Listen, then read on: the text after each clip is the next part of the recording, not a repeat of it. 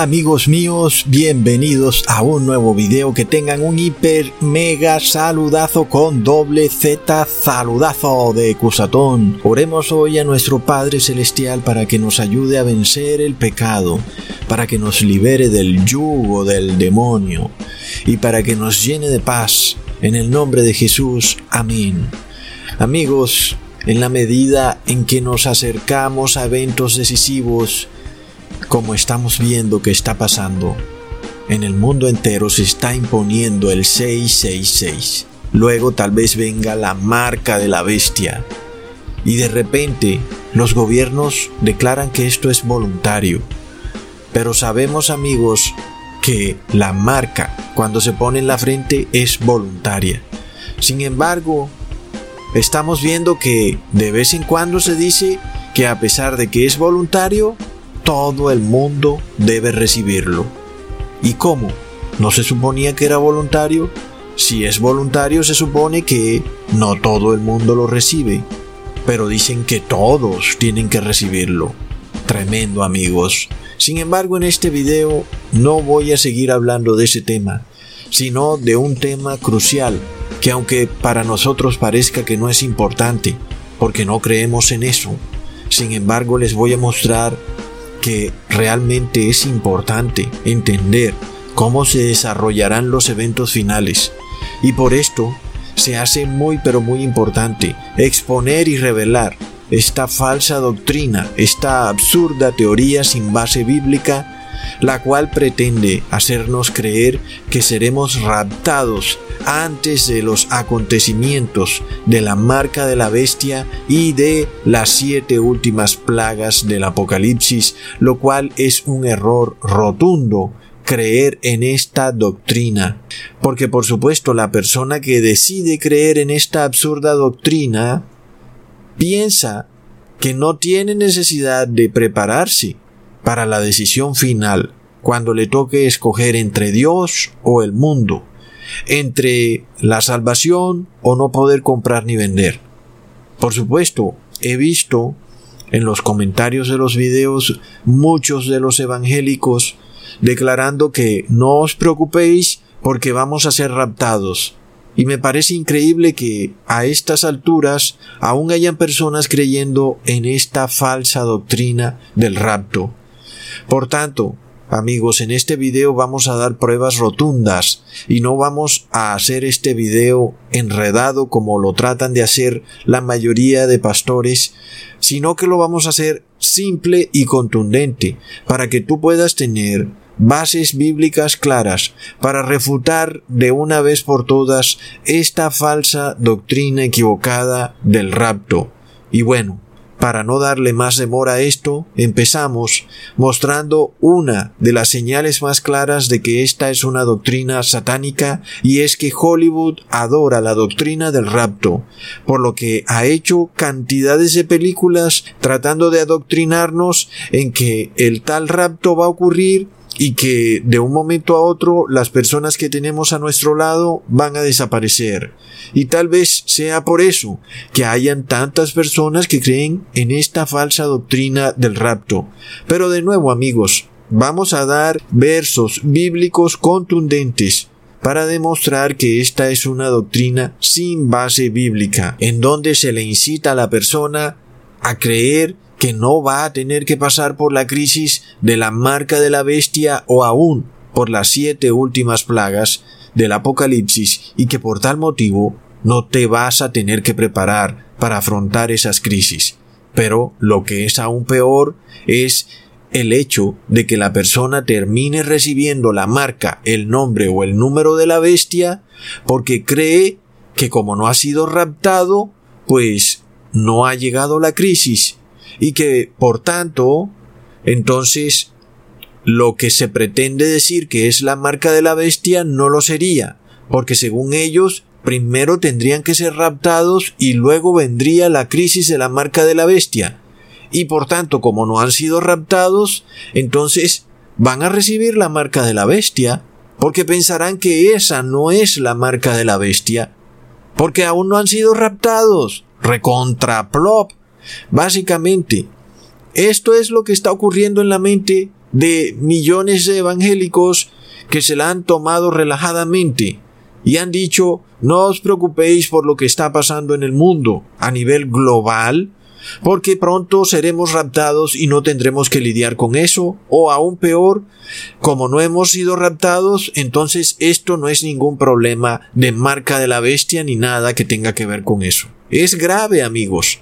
Entonces, en este video vamos a ir directo a versículos contundentes, en donde se nos muestra clarísimo que esta doctrina del rapto antes de la marca de la bestia, o aún inclusive a la mitad de la marca de la bestia, es totalmente falsa, amigos. Para entender esto, tenemos que entender el orden de eventos que van a ocurrir en el fin del mundo, es decir, hoy, porque hoy estamos ya en el fin del mundo. Así que, como sabemos, uno de los grandísimos errores de todos los evangélicos y que aún el sacerdotizo Luis Toro es de los más hábiles para explotar ese error que ellos cometen, es que ellos sacan versículos fuera de contexto. Y por eso él es tan hábil para dejar a estos evangélicos sin palabras, porque básicamente ellos no saben leer la Biblia. Tú no puedes tomar un pequeño versículo y sacarlo de la Biblia y salir corriendo con ese versículo lleno de felicidad. Tienes que leer el contexto y no puedes interpretar la Biblia a tu manera. Leamos lo que el apóstol Pedro nos dice en segunda de Pedro capítulo 1 versículo 20 al 21.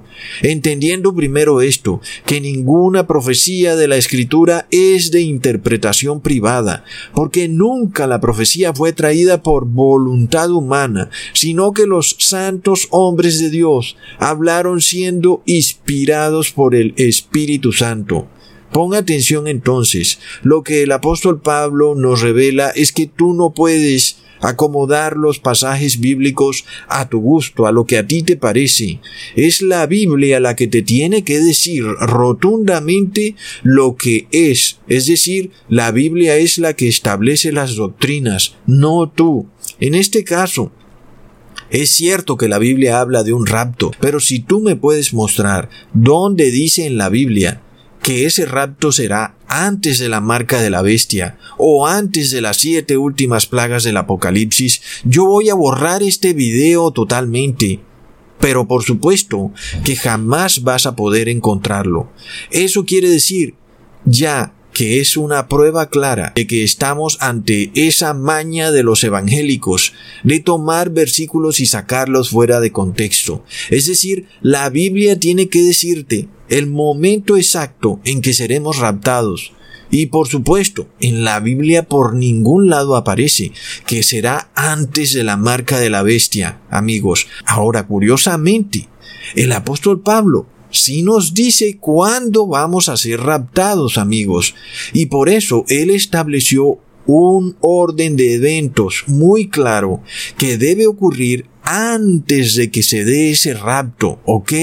Y como ya estamos en los eventos finales, tenemos que tener mucho cuidado porque cuando estemos ante un problema, ante una crisis, y nos veamos realmente asfixiados por el problema, si alguien viene a nosotros y nos dice, pero es que no hemos sido raptados, nuestra mente débil, si no está fundada en la verdad, va a querer creer el error.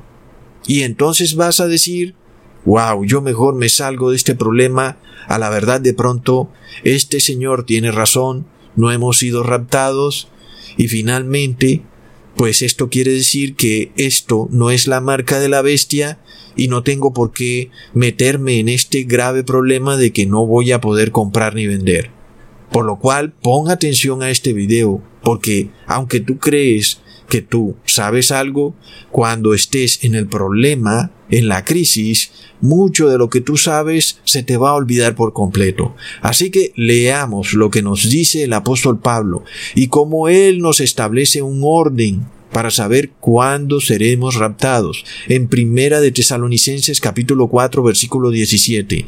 Entonces nosotros, los que estemos vivos y que permanezcamos, seremos arrebatados o raptados juntamente con ellos en las nubes, al encuentro del Señor en el aire.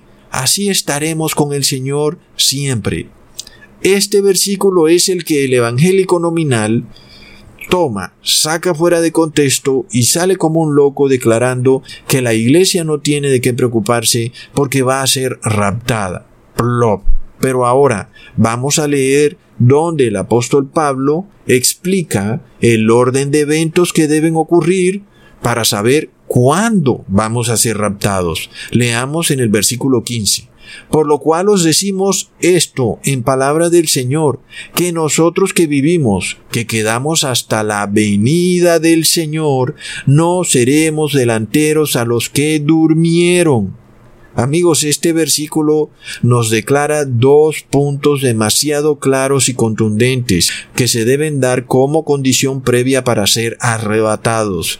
Es decir, si no suceden estos dos puntos, el rapto no va a suceder. Lo primero que debe suceder es la segunda venida del Señor Jesús. Él claro lo dice, los que serán arrebatados han quedado vivos hasta la venida del Señor Jesús. Es decir, que el rapto será en su segunda venida y no antes, amigos.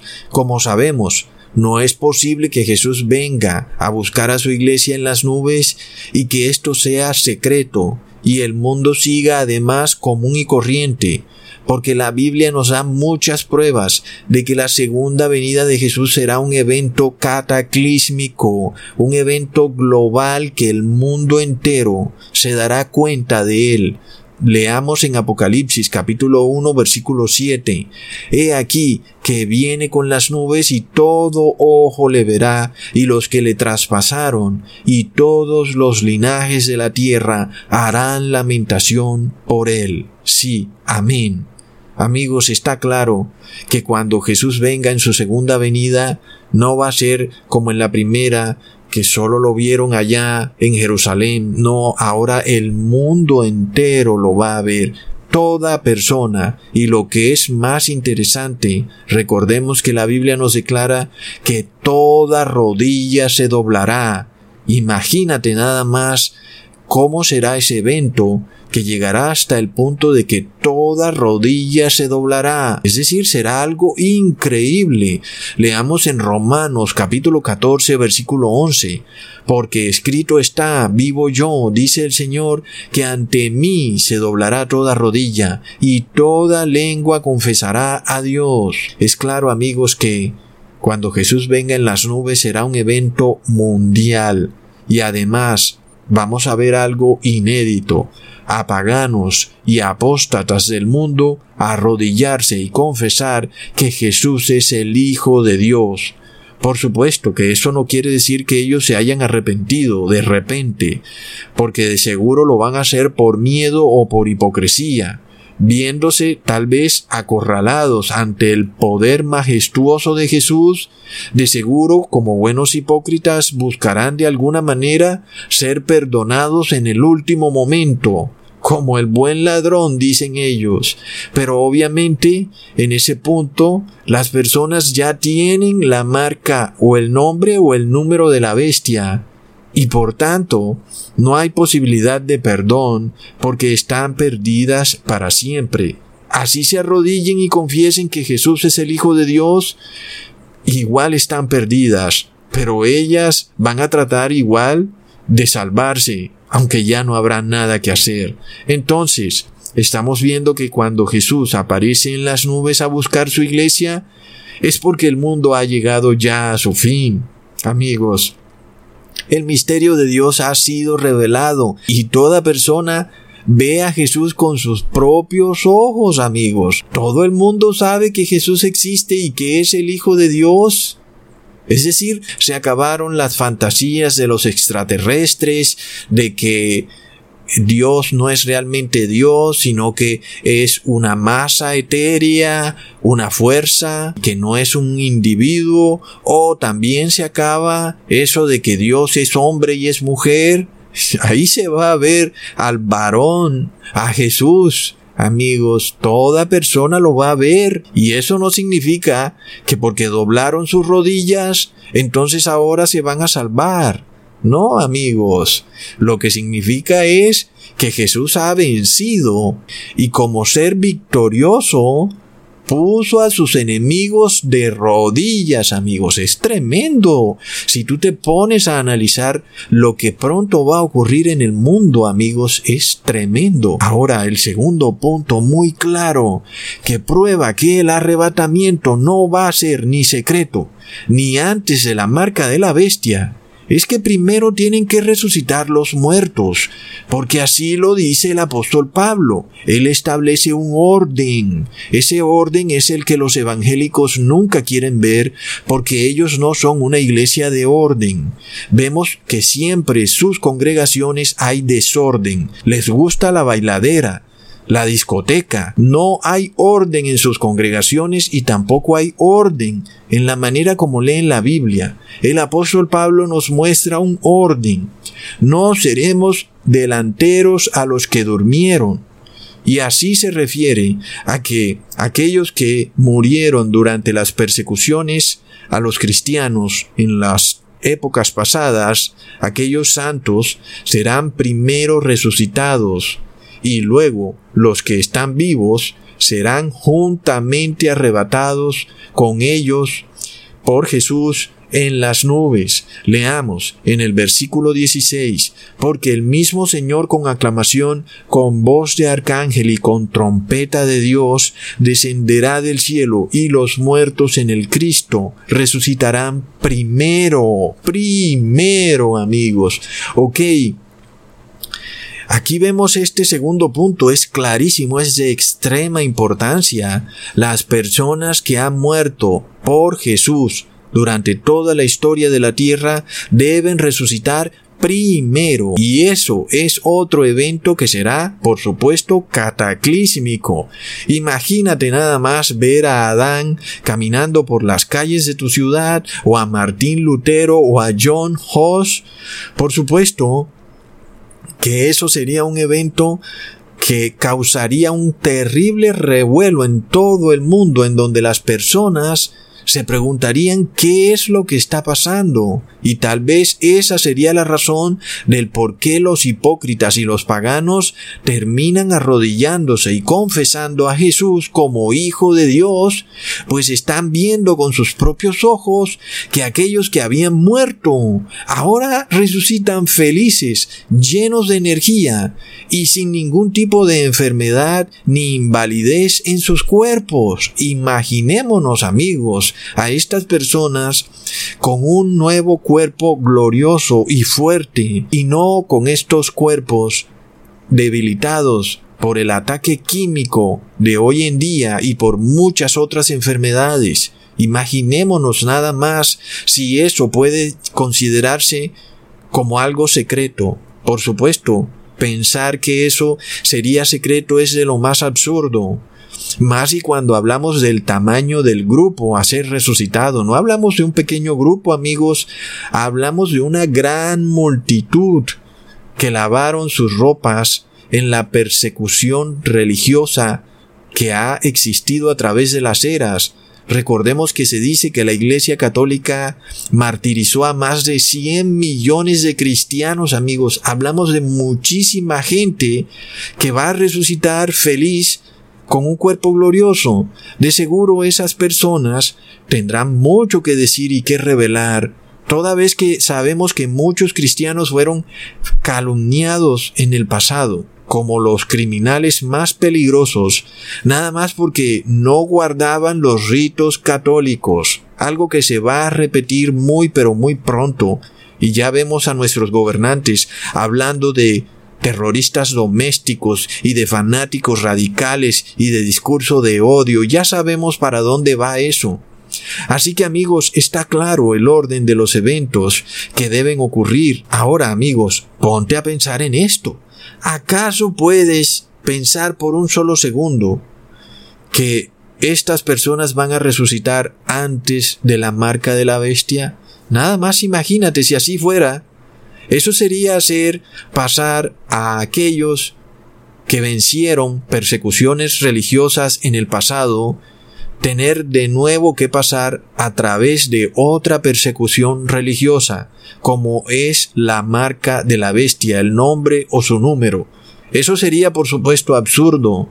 Imagínate tú resucitar feliz y luego de repente ahora alguien te dice corre antes de que te pongan el 666. Y tú dices, pero si ya yo vencí, ¿no se suponía que ya yo había lavado mis ropas con la sangre del cordero? ¿Otra vez me toca pasar por tribulación?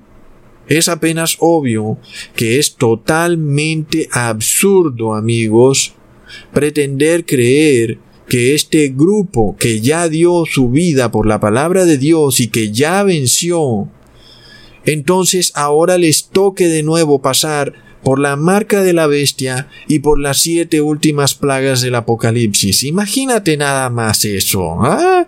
Es decir, si tú mueres, tú quieres ser resucitado para ir directo al cielo, no para tener que lidiar de nuevo con este mundo y con sus crisis de persecuciones religiosas y con todo lo que ocurre en este mundo, amigos.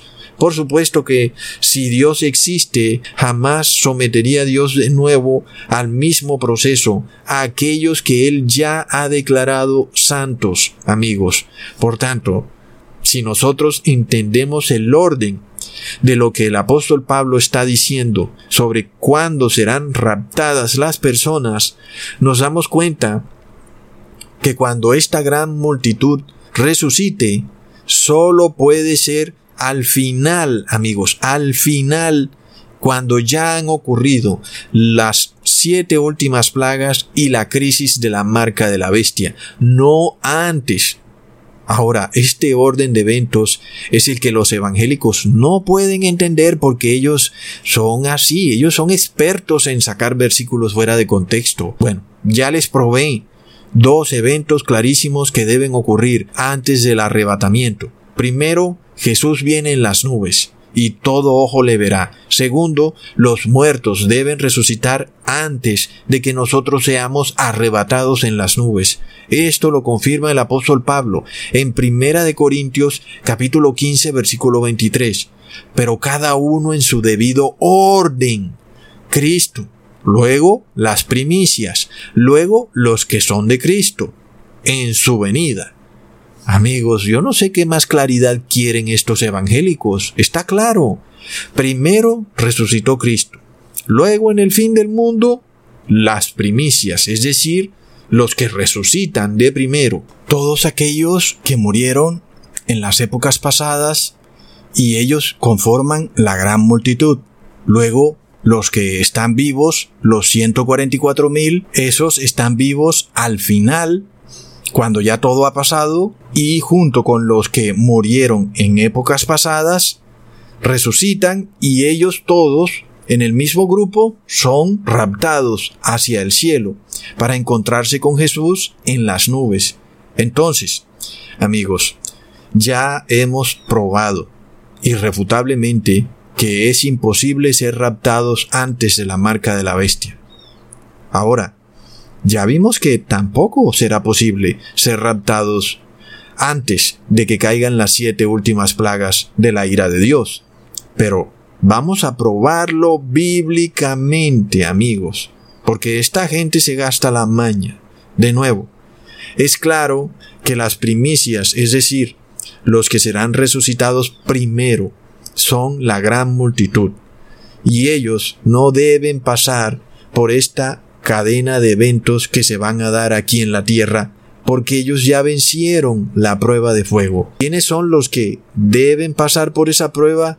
Pues son los que no han pasado, es decir, los que estamos vivos aquí en la tierra. Nosotros tenemos que pasar por la crisis de la marca de la bestia y por las siete últimas plagas del Apocalipsis, si es que así Dios lo quiere porque también habrán personas que morirán por la crisis de la marca de la bestia y ellos serán resucitados al final. Tal vez pase poco tiempo entre el tiempo en el que mueren por la crisis de la marca de la bestia debido a la orden de pena de muerte que será impuesta y en donde algunos morirán y esas personas resucitarán. Tal vez pasen entre el tiempo en el que mueren y la segunda venida de Jesús unos tres, cuatro o cinco años. Sabemos que no es mucho tiempo.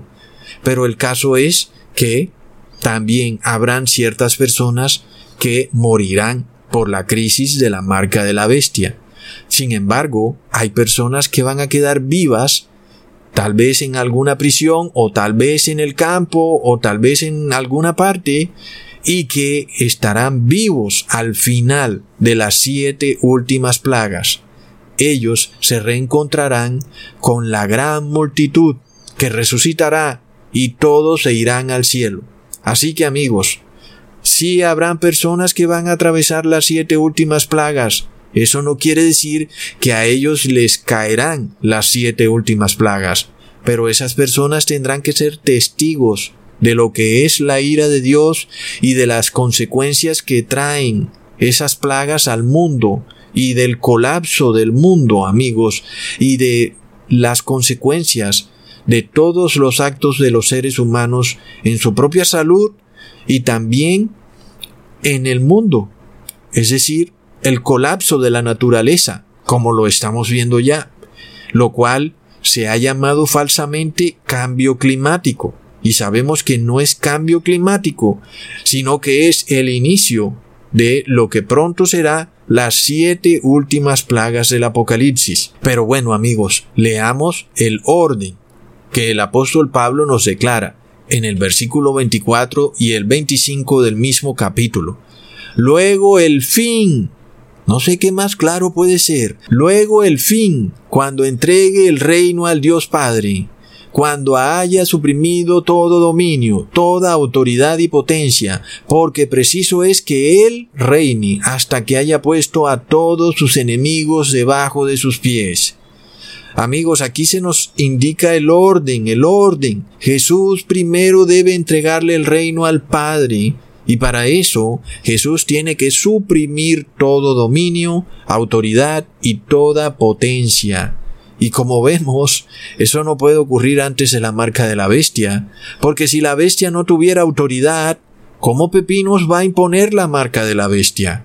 Es apenas obvio que la bestia y el falso profeta tienen que tener autoridad, dominio y potencia para lograr que el mundo entero reciba la marca de la bestia.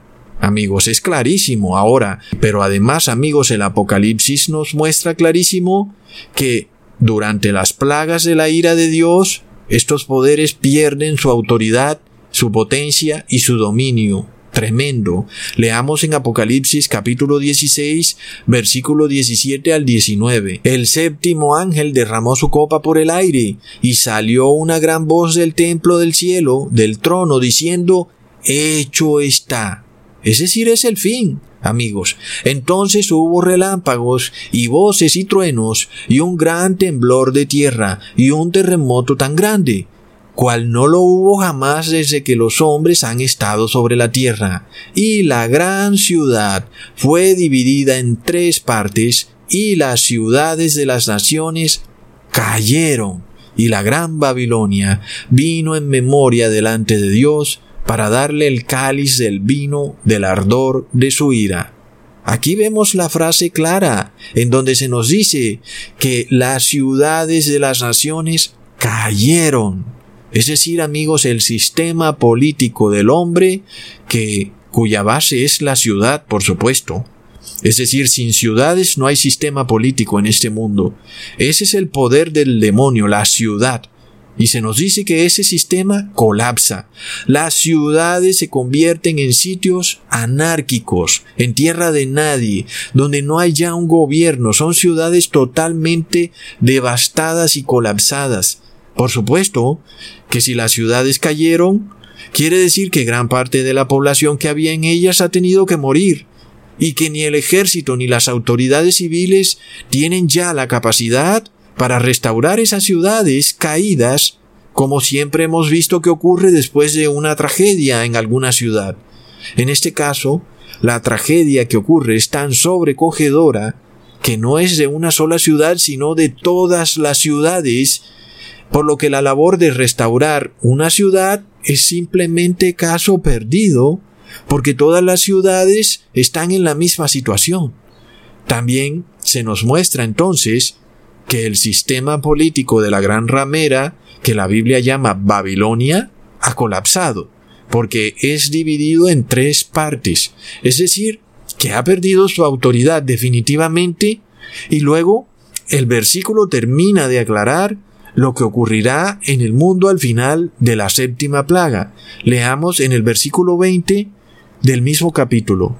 Toda isla huyó y los montes no fueron hallados. Y amigos, en este caso siempre recordemos que el Apocalipsis es un libro simbólico, y aquí las palabras islas y montes no hacen referencia a una isla o monte literal, sino a reyes y gobernantes, pues recordamos que Dios se refiere al rey de Babilonia como un monte.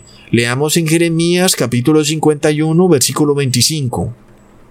He aquí yo estoy contra ti, oh monte destructor, dice Jehová, que destruiste toda la tierra, y extenderé mi mano contra ti, y te haré rodar de las peñas, y te reduciré a monte quemado.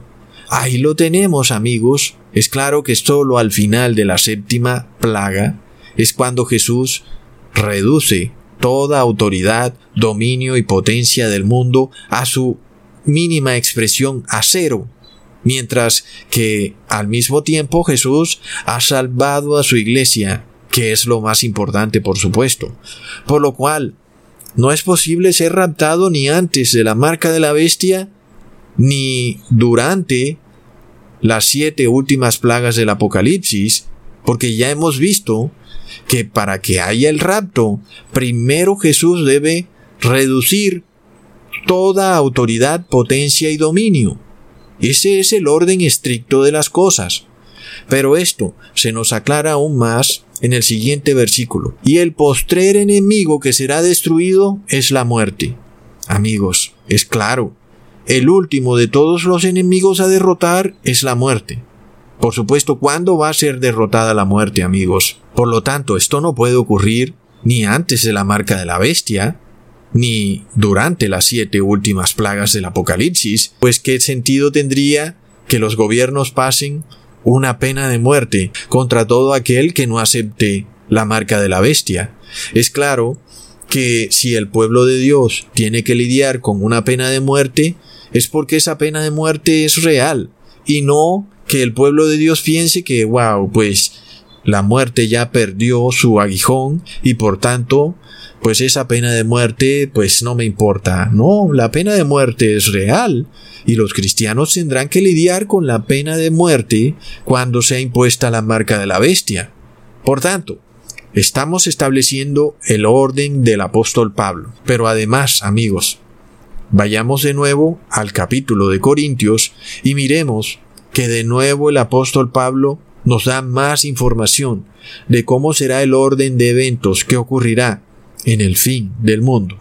Leamos en el versículo 52, en un momento, en un abrir y cerrar de ojos, a la final trompeta, porque se tocará la trompeta y los muertos serán resucitados incorruptibles y nosotros seremos transformados. Está claro que todo va a pasar al final y que primero deben ser resucitados los muertos en cuerpos gloriosos. Pero miremos de nuevo, sigamos leyendo el apóstol Pablo, porque es necesario que esto corruptible se vista de incorrupción, y esto mortal se vista de inmortalidad. Y cuando esto corruptible se haya vestido de incorrupción y esto mortal se haya vestido de inmortalidad, entonces se cumplirá la palabra que está escrita, sorbida es la muerte en victoria, ¿Dónde está, oh muerte, tu aguijón? ¿Dónde, oh sepulcro, tu victoria? Por supuesto que esas palabras jamás podrán pronunciarse antes de la crisis de la marca de la bestia, amigos, jamás. Ahora, amigos, es cierto que el pueblo de Dios, que es sellado por Dios y no recibe la marca de la bestia, ha vencido la muerte. Esos que son los 144 mil no mueren y no van a morir ni durante las siete últimas plagas del Apocalipsis, y mucho menos en la segunda venida de Jesús. Sin embargo, En ese momento, ellos no pueden decretar lo que acabamos de leer. ¿Dónde está muerte tu aguijón? ¿Por qué? Supongamos que un familiar tuyo muere durante el decreto de muerte en la crisis de la marca de la bestia. Y tú no, tú sigues, no mueres y pasas las siete últimas plagas del Apocalipsis. Por supuesto que tu familiar está muerto y murió como mártir. Y tú piensas, ¿qué ha pasado con mi familiar? Él murió como mártir. Así que, aunque tú estés vivo, tu familiar está muerto aunque tú puedas decir, muerte, ¿dónde está tu aguijón? Porque ya no vas a morir, porque pasaste vivo por la crisis de la marca de la bestia, y estás ya vivo, y ahora solo quedan las siete últimas plagas, sin embargo tu familiar está muerto. Por lo que es en ese momento, cuando tu familiar es resucitado y te encuentras con él, cuando tú, junto con tu familiar, puedes decir, muerte, ¿dónde está tu aguijón? sepulcro, ¿dónde está tu victoria? Amigos, es en el último momento, es al final, amigos. Sigamos leyendo lo que el apóstol Pablo nos dice. Ya que el aguijón de la muerte es el pecado y el poder del pecado la ley. Ahí lo tenemos, amigos. Solo cuando tu familiar resucita es prueba clara que él no pecó y que no recibió la marca de la bestia. Porque como ya les he dicho en un video pasado, aunque tú no quieras recibir la marca de la bestia, si tú eres pecador, vas a recibir la marca de la bestia. Es decir, que la marca de la bestia está relacionada con el pecado. Y en este caso, habrán personas que de seguro serán disidentes del gobierno o conspiranoicos como ellos los llaman, pero esas personas son pecadoras. Esas personas, aunque sean perseguidas por el gobierno, no van a resucitar, amigos. Los que van a resucitar son los que son perseguidos por el gobierno sin haber hecho nada, es decir, sin haber violado ninguna ley, sino porque simplemente tratan de guardar la ley de Dios. Esas personas deben resucitar. Sin embargo, cuando resucitan es que podemos saber que vencieron el pecado. Y si vencieron el pecado, vencieron la muerte porque el pecado es el aguijón de la muerte. Ahora leamos de nuevo en el versículo 51. He aquí os digo un misterio, no todos dormiremos, pero todos seremos transformados. Bueno, ya lo estamos viendo. Algunos van a tener que pasar por la crisis de la marca de la bestia y por las siete últimas plagas, porque esas personas no van a dormir, es decir, no van a morir. Si fueran las personas todas raptadas, entonces estas palabras del apóstol Pablo no se podrían cumplir jamás, porque nos está diciendo no todos dormiremos, es decir, que algunos van a permanecer vivos y otros van a morir. Estos dos grupos nos muestran que es imposible el tal rapto antes de la marca de la bestia o las siete últimas plagas del Apocalipsis. Ahora leamos en el versículo 52 de nuevo. En un momento, en un abrir y cerrar de ojos a la final trompeta, porque se tocará la trompeta, y los muertos serán resucitados incorruptibles, y nosotros seremos transformados. Aquí estamos viendo clarísimo que el rapto ocurre al final. Ahora, muchos se estarán preguntando si será mejor morir como mártir o tener que pasar por las siete últimas plagas del Apocalipsis vivos. Y la verdad que es un tema curioso de pensar, porque el que muere como mártir finalmente duerme, como lo dice el apóstol Pablo, reposa de sus obras por unos cuantos años y luego al final resucita con un cuerpo glorioso e incorruptible. Esa persona pues no tuvo que seguir siendo testigo de el mundo y cómo el mundo se desmorona poco a poco ante sus ojos, ni tuvo que seguir enfrentando la maldad, la persecución y la corrupción de este mundo. Esa persona no tuvo que seguir en esa lucha diaria para vencer el pecado y lo más importante, pues no tiene que pasar por el estrés de tener que vivir durante las siete últimas plagas, cuando Además de todo, ya no estará Jesús para interceder por nuestros pecados, porque estar vivo en un periodo donde no hay intercesión de Jesús, realmente es un tema serio de pensar, porque hoy en día, si tú dices una pequeña mentira, pues estás bajo intercesión. Pero si tú no tienes la intercesión de Jesús, pues estarías perdido para siempre. Y creo que para los que crucen el período de la marca de la bestia y las plagas del apocalipsis, pues pasar por toda esa serie de eventos será realmente una hazaña, amigos, porque estamos en un mundo donde a veces ocurren cosas que no son siquiera culpa nuestras. Muchas veces tú vas a visitar a alguien en una casa y en la sala están viendo televisión y qué están viendo. Y muchas veces no es ni culpa tuya, simplemente Tú no puedes cerrar los ojos porque si los cierras te tropiezas y te das un cabezazo y tienes que ver las cosas horrendas que pasan en la televisión. Y tú te pones a pensar, bueno, es un pecado sin culpa. No tuve la culpa. Tenían el televisor prendido y miré. En ese caso Jesús intercede por nosotros. Por lo cual nosotros seguimos en paz, sabiendo que Jesús pues expía nuestros pecados y que nuestro pecado fue un error involuntario. Sin embargo, ¿qué pasa? Cuando Jesús haya terminado su labor de intercesión, como en efecto ocurrirá una vez sea impuesta la marca, el nombre o el número de la bestia, a todo el mundo, y sólo aquellos que quedaron sellados por Dios están libres de esa marca, pero ellos ya no tienen intercesor. Es decir, Jesús ha parado de interceder por el mundo. Esa es la razón por la que empiezan a caer las siete últimas plagas del Apocalipsis, porque Dios ya no puede tolerar la maldad del hombre. Por supuesto, ya no hay intercesor para nadie, ni para los paganos y los apóstatas, ni para los santos que han sido sellados por Dios. Vivir en semejante situación, amigos, en la que prácticamente sería mejor estar ciego para evitar pecar y ver algo que no se debe ver, pues debe ser realmente difícil. Es decir, pienso que en ese punto de la historia es inevitable que el pueblo de Dios tenga que o salir de las ciudades a un sitio muy remoto o inclusive puede ser una bendición estar en una cárcel en donde tú no tienes que ver nada de lo mundano que ocurre en el mundo.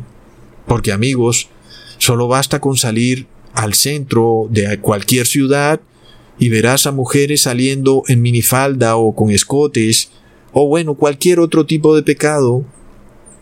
Y por supuesto que la Biblia declara que con solo mirar, con solo ver, es pecado.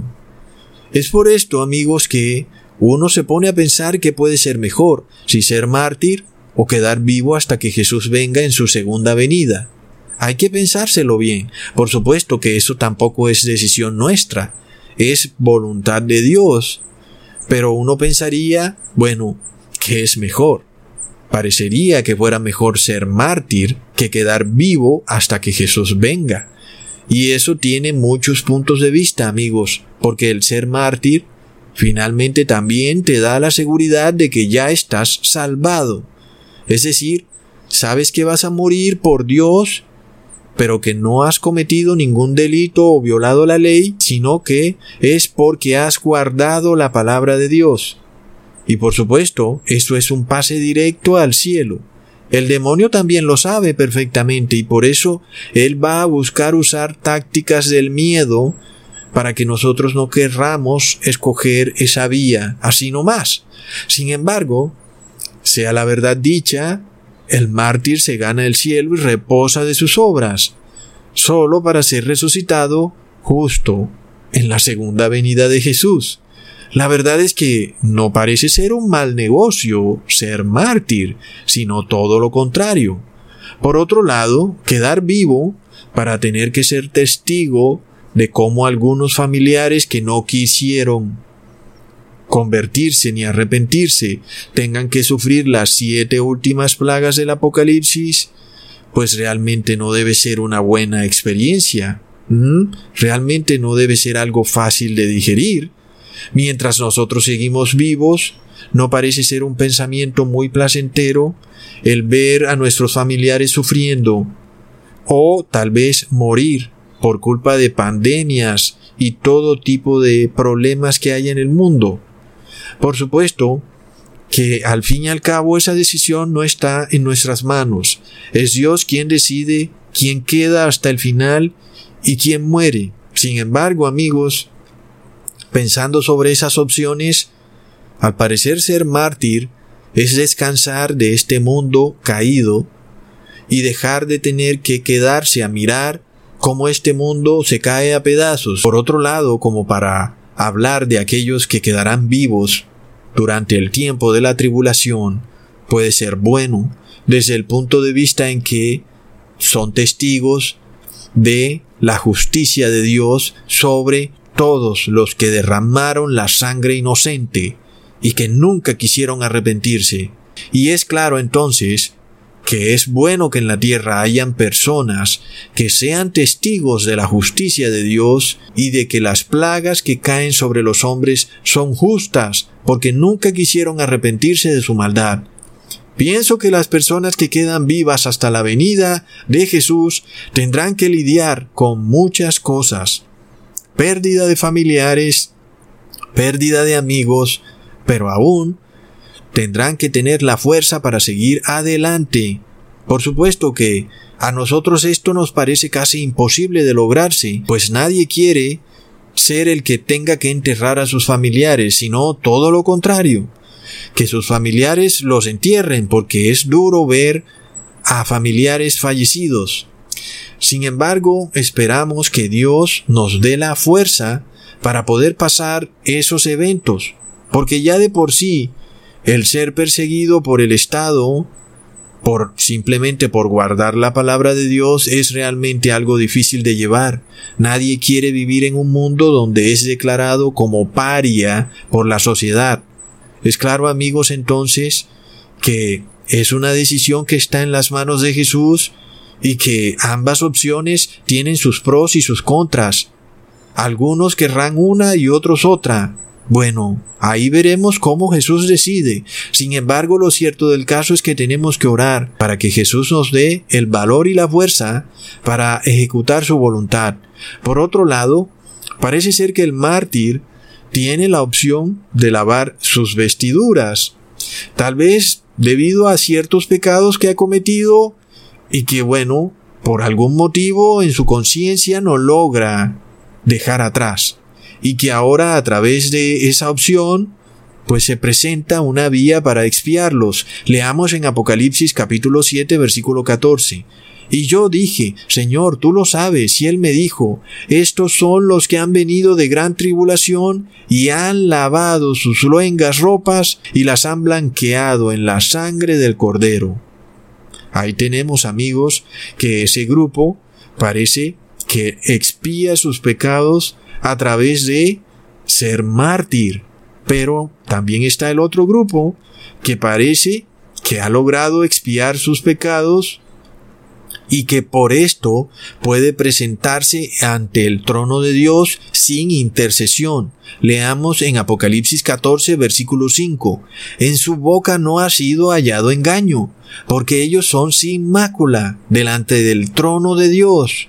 Es decir, este es un grupo que son los 144 mil que parecen tener la capacidad de estar frente al trono de Dios y que Dios los ve sin defecto.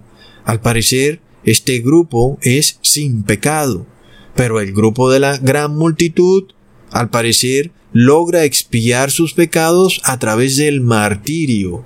Bueno amigos, alguien diría que es un premio no ser mártir, pero también parece ser todo lo contrario, aun cuando los que son mártires parecen serlo debido a que hay algo, un defecto en su carácter, pues vemos que al final reposan de sus obras y esperan a Jesús en su segunda venida dormiditos. Sin embargo, amigos, los que quedan vivos tienen que seguir presenciando muchas cosas aquí en la tierra. Al fin cada quien que esté en oración al Padre para que Jesús le diga lo que es más conveniente. Así como se lo dijo al apóstol Pablo, leamos en Hechos capítulo 9 versículo 15 al 16. Ve, porque vaso escogido me es este, para que lleve mi nombre en presencia de los gentiles y de reyes y de los hijos de Israel, porque yo le mostraré cuánto le conviene que padezca por mi nombre. Ahí está, amigos, es Dios el que decide cómo Él nos hará entrar al cielo, porque a nosotros nos parece que es imposible, pero para Dios no hay nada imposible. Y tal vez lo que ahora no podamos entender, Dios lo hará realidad muy pronto. Hasta pronto amigos.